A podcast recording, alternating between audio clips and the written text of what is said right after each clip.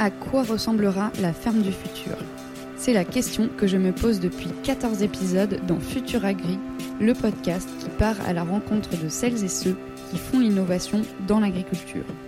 Je suis Marion Lomonier et pendant 10 jours, je vous emmène avec moi au Salon d'agriculture pour vous présenter quelques-unes des 50 startups présentes sur le stand de la ferme digitale Hall 4. À leur côté, nous partons à la rencontre de tout leur écosystème pour comprendre comment ensemble, ils et elles sont en train de créer la ferme de demain.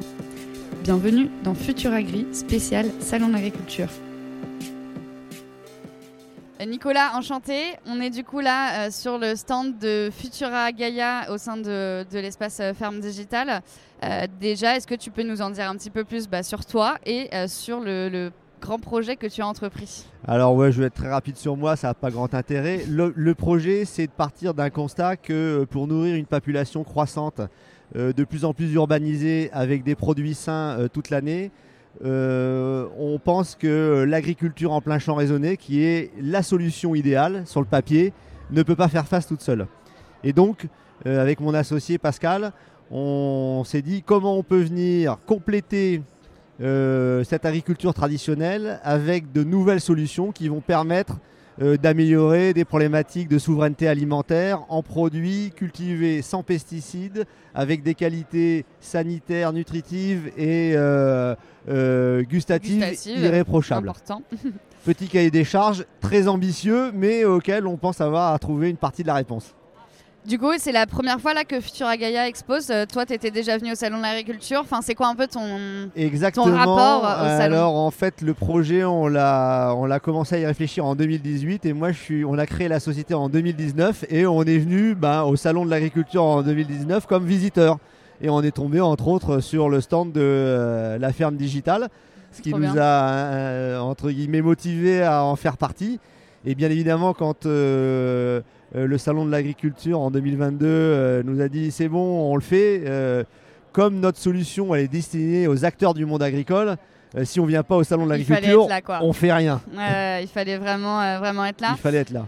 Est-ce que tu peux peut-être nous réexpliquer un petit peu quel a été pour toi l'élément vraiment déclencheur du projet et pourquoi tu as pensé un moment effectivement que bah, fallait innover dans cette agriculture euh, indoor euh, euh, verticale Alors en fait, pour le bœuf d'artifice qu'on propose avec Futura Gaia, il y a eu deux étincelles.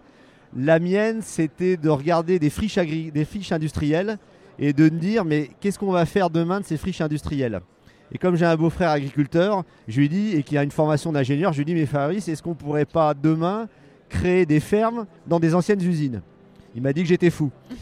Mais je suis tombé sur mon associé Pascal, qui lui était au Canada et dont la fille travaillait dans une boîte qui faisait de la biostimulation.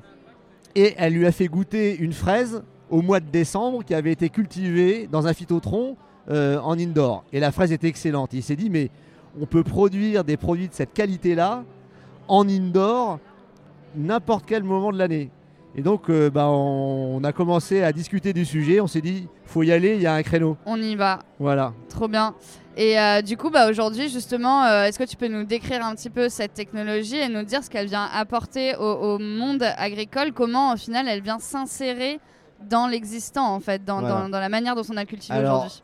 Quand on parle d'agriculture verticale, l'historique aujourd'hui, c'est principalement des sociétés aux États-Unis qui sont des producteurs et qui vendent leur production. Donc nous déjà avec Pascal, on a dit nous on veut pas remplacer le monde agricole, on veut donner au monde agricole une solution complémentaire. Donc on a déjà une première singularité, c'est qu'on vend nous des fermes clés en main au même titre que des agriculteurs pourraient acheter des tracteurs, des moissonneuses batteuses ou des serres. Ça c'est la première chose.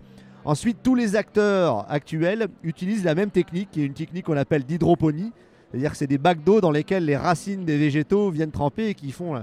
Et nous, on est parti d'une problématique agronomique en se disant comment on fait pour que un végétal donné puisse donner le meilleur de lui-même? Est-ce qu'avec de l'eau et des nutriments, ça suffit? La réponse était non. Et tous les agronomes qu'on a consultés nous ont dit non. Dans de la terre, dans du sol, on a des meilleurs résultats. Et donc on est parti sur une approche complètement en rupture vis-à-vis des autres, qui est de dire, OK, on va trouver une solution pour cultiver sur du terreau, mais en vertical, c'est-à-dire en maximisant la quantité de production qu'on peut faire sur un mètre carré au sol, pour arriver à ce résultat-là. Surtout pour deux objectifs ne pas consommer du foncier agricole. Parce que le foncier agricole. Qui est un enjeu euh, eh ben oui, parce que si on vient manger des terres agricoles pour faire de l'agriculture, c'est pas un complément. C'est un peu dommage. C'est de la cannibalisation. Une serre aujourd'hui, eh ben, elle va pas s'installer dans une friche industrielle, elle va s'installer sur du sol agricole. Donc nous, on veut pas toucher au sol agricole, on va au contraire aller utiliser des espaces qui ont été perdus par le monde agricole et les rendre au monde agricole pour faire de la production. Ok, top. Euh, du coup, bah, justement, on, commence à en parler un petit peu. Euh, on, rencontre là euh, sur, sur cette, cette série d'épisodes sur l'agriculture qu'on dit en environnement contrôlé. Euh, donc indoor. Euh, donc là, on va rencontrer plein plein de startups qui font ça. Euh, quelles sont un peu vous les problématiques un peu communes que vous rencontrez? Quels sont finalement vos points communs Même si on va être là, toi, sur du végétal, sur l'hydroponie, on a rencontré AgriLoops qui, qui, est sur la filière crevette, donc rien à voir. Euh, voilà, mais quels sont vos points communs et pourquoi c'est intéressant pour vous d'être à côte, côte à côte aujourd'hui? Alors en fait, euh, il y a plein de problématiques communes et elles sont très variées. La première, c'est une problématique d'acceptabilité.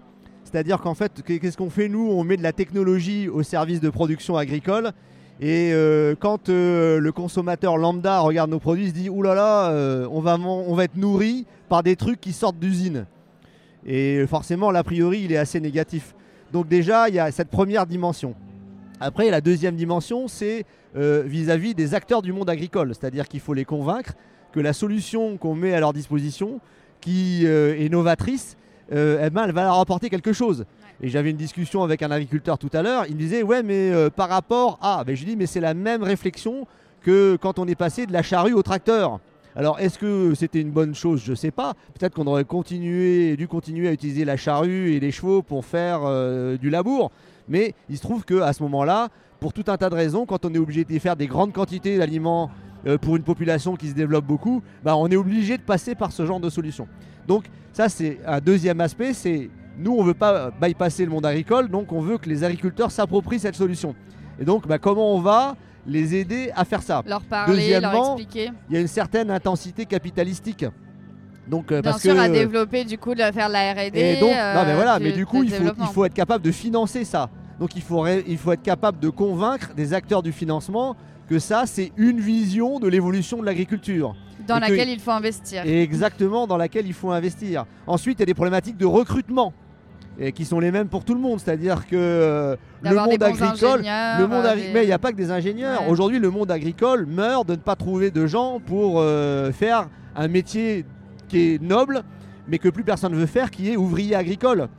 en Occitanie, où on est installé, maintenant, c'est des charters de gens qui viennent d'Équateur ou du Pérou par des sociétés espagnoles pour des gens qui viennent faire les récoltes. C'est même plus des gens du Maghreb ou des pays de l'Est. On en est arrivé là. Donc le, métier n'a plus d'attractivité. nous, il faut qu'on recrée une attractivité. Et c'est pareil, c'est une problématique commune à tous les acteurs. Top. Et pour finir, du coup, euh, pour toi, elle ressemblera à quoi la ferme du futur? Ah alors, euh, la, bonne nouvelle, c'est qu'il n'y a pas un modèle qui va réussir. Ça sera pas une ferme. Et non, exactement. En fait, l'agriculture du futur, elle va être polymorphe. C'est-à-dire qu'il va y avoir, bien évidemment, on l'espère, un maximum d'agriculture en plein champ parce que bah, c'est ce qui, d'un point de vue économique, est le plus intéressant. Maintenant, bah, on sait que les problématiques climatiques, les problématiques de recrutement, les problématiques d'utilisation de produits phytosanitaires, ça met beaucoup de pression sur l'agriculture en plein champ. Et donc, il va y avoir une série de solutions complémentaires. Et aujourd'hui, bah, tous les acteurs qui sont sur la ferme digitale amènent une réponse à une de ces problématiques-là. Il n'y a personne qui peut prétendre que sa solution va régler le problème de l'alimentation des populations demain. Ou alors, euh, c'est vraiment quelqu'un dont l'ego a besoin d'être un petit peu euh, remis en place. Euh, voilà, remis en place. Bah, merci beaucoup. Et puis, bah, on, retrouve aussi du coup d'autres startups dans d'autres épisodes sur, le, sur le même sujet. Merci. Merci à tous les deux. Merci Marion. Merci à toutes et à tous. C'était Futuragri au Salon de l'Agriculture, réalisé en partenariat avec la Ferme Digitale, musique et technique par Paul Lemonnier. Pour approfondir ces sujets et suivre l'actualité de l'agritech, rendez-vous sur les réseaux sociaux de la Ferme Digitale où vous pouvez aussi nous écrire car c'est toujours un plaisir d'avoir vos retours. Si ce podcast vous a plu, n'hésitez pas à laisser un avis sur Apple Podcast ou sur Spotify. Et nous, on se retrouve très vite pour un nouvel épisode de Futur Agri.